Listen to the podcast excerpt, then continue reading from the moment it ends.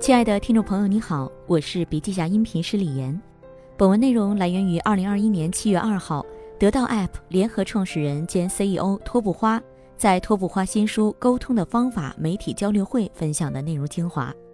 音频为部分精彩观点节选，想要了解更多细节，还请阅读原文。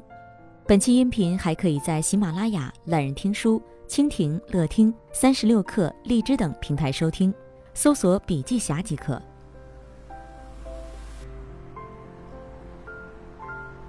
很多人从学校毕业，在第一份工作中遇到的各种挑战，其实可以归拢成几个特别朴素的职场要求：听说读写。不论是在正式场合，还是在各种非正式场合，能否听懂别人的诉求，将自己的想法、目标、要求清晰地传递给别人，能否推动双方产生共识、达成协作，都是我们要实际解决的沟通问题。很多人初入职场。没法很快完成从学生到职场人的身份转换，所以他的主管总是跟在他屁股后头帮着协调配合。还有很多人可能在参加工作的第一年就被老板 PUA 了，这件事情或许会影响他未来十年的发展。十年后他回过头去一想，整个职场生涯都被那一次糟糕的经历限制了。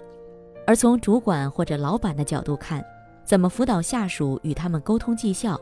这些都是管理的难点，很多咨询公司收好几百万，其实就在帮企业干这些事情。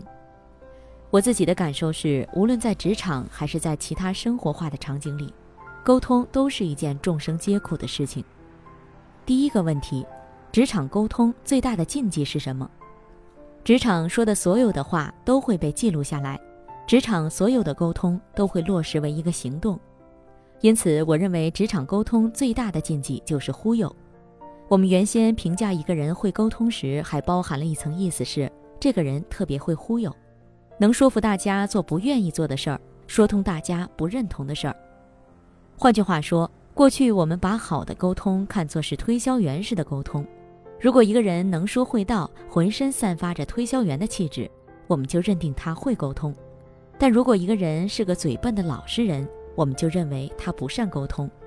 我们在写沟通的方法，特别是前两部分时，一直在跟会沟通等于会忽悠的想法较劲。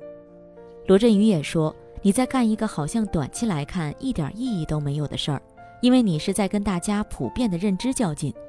但是如果我们不较这个劲，书里后面介绍的所有方法就都是无效的。即便我们成功忽悠了对方，让他头脑一热答应了原本不想做的事儿。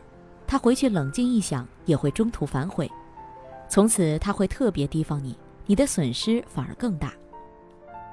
职场沟通最重要的一个理念应该是出来混总是要还的。好的沟通方法是要降低他人和我们合作的心理成本，取得信任。至于见人说人话、见鬼说鬼话式的忽悠，只会令人提高警惕，并不能促成你与他人在职场上的合作。第二个问题。如何与九五后的下属沟通？最近我也挺关心这个问题的。本来没觉得有什么问题，但因为很多创业的朋友都在讨论，搞得我也很焦虑。我是不是忽略了我们公司九五后的诉求？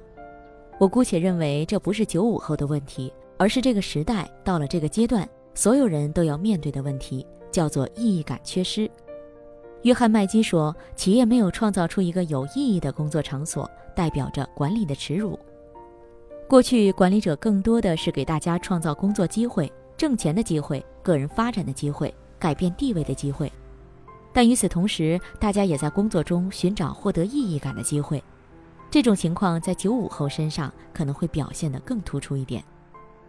我们参加工作的时候，没有那么多对意义感的追求，因为生存还是很重要的一件事情，意义感可以在生存的过程中创造。但是现在可能一个人的生存的压力没有那么大，或者没有那么急迫，意义感的重要性就会凸显出来，成为对他而言特别需要的东西。那么管理者们面临着一个新挑战：过去你可以靠制造压力或者用规则来约束员工，现在恐怕不行了，因为你的员工跟你要的是一个看不见摸不着的东西。家丑不怕外扬，我给大家说一个我们公司的事儿。过去我跟我们程序员交流的非常少，因为我不管理他们，直到去年有一天，我们公司有一个技术大神拦住了我说：“我来公司四年了，我要跟你聊一下。”后来我们坐在一个会议室里面，他就一直跟我聊了一个半小时。聊完之后，他开玩笑说：“妈呀，累死我了！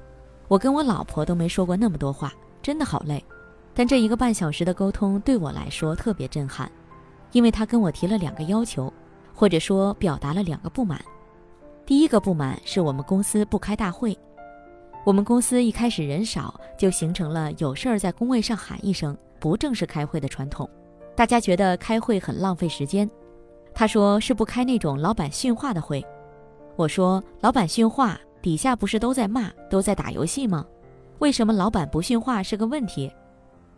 他说，因为我们特别希望知道这家公司在发生什么，希望知道你们高管在怎么想。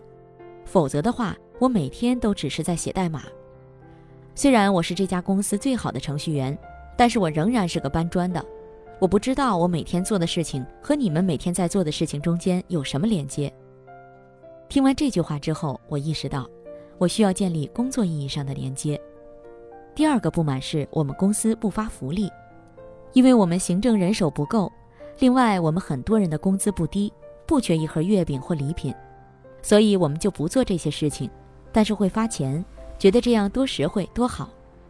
结果我们的程序员跟我说不行，因为你们只发钱不发月饼、粽子，所以产生一个问题：我的家人不知道我在一个什么样的单位工作。我说会吗？他说会，你相信我。后来中秋节我们公司就破天荒的给员工买了一次月饼，而且是挺有文化的月饼。结果不是这位程序员，而是我们公司法务总监。他把这盒月饼寄回到了山西老家，寄给了他奶奶。完了之后，他就给我们截个屏给我看，他奶奶怎么说，他二姑怎么说，他大姑怎么发的朋友圈，说他大侄子在北京一家特别好的单位工作。你看人家月饼都这么高级。当时看完之后，我真的欲哭无泪。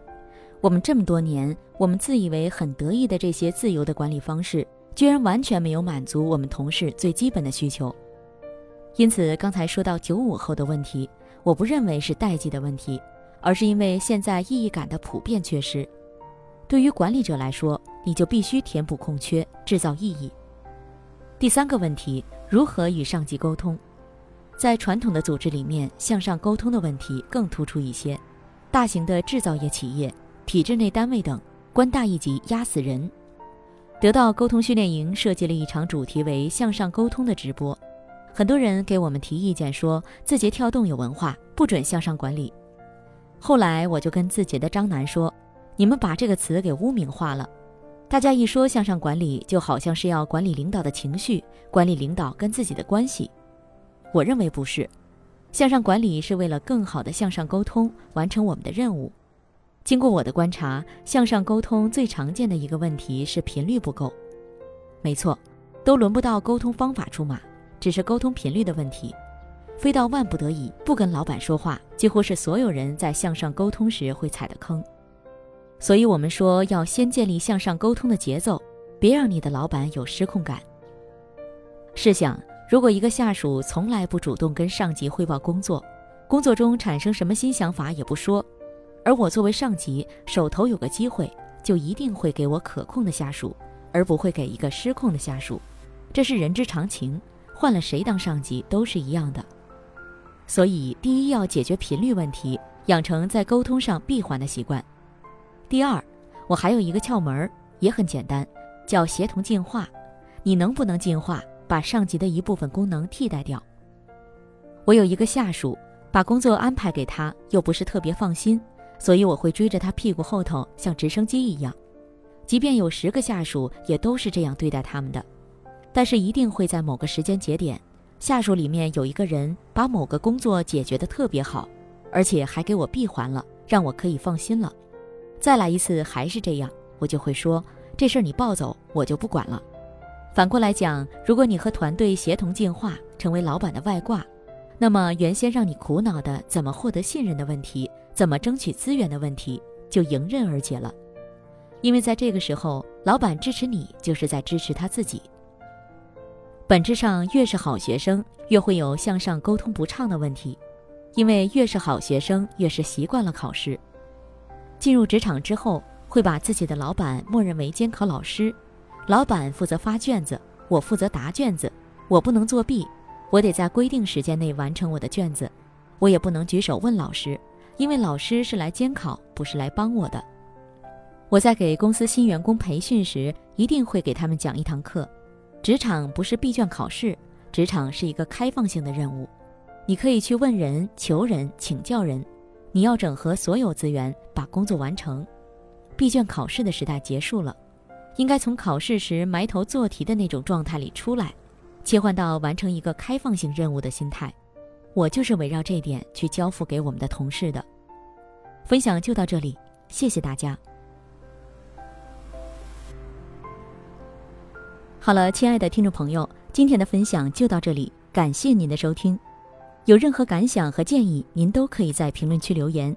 新商业干货就看笔记侠，深度专访、品牌传播、线下沙龙等商业合作，如有需要，烦请联系笔记侠商务小伙伴魏志上，联系方式：幺七六三幺八八幺九五七幺七六三幺八八幺九五七。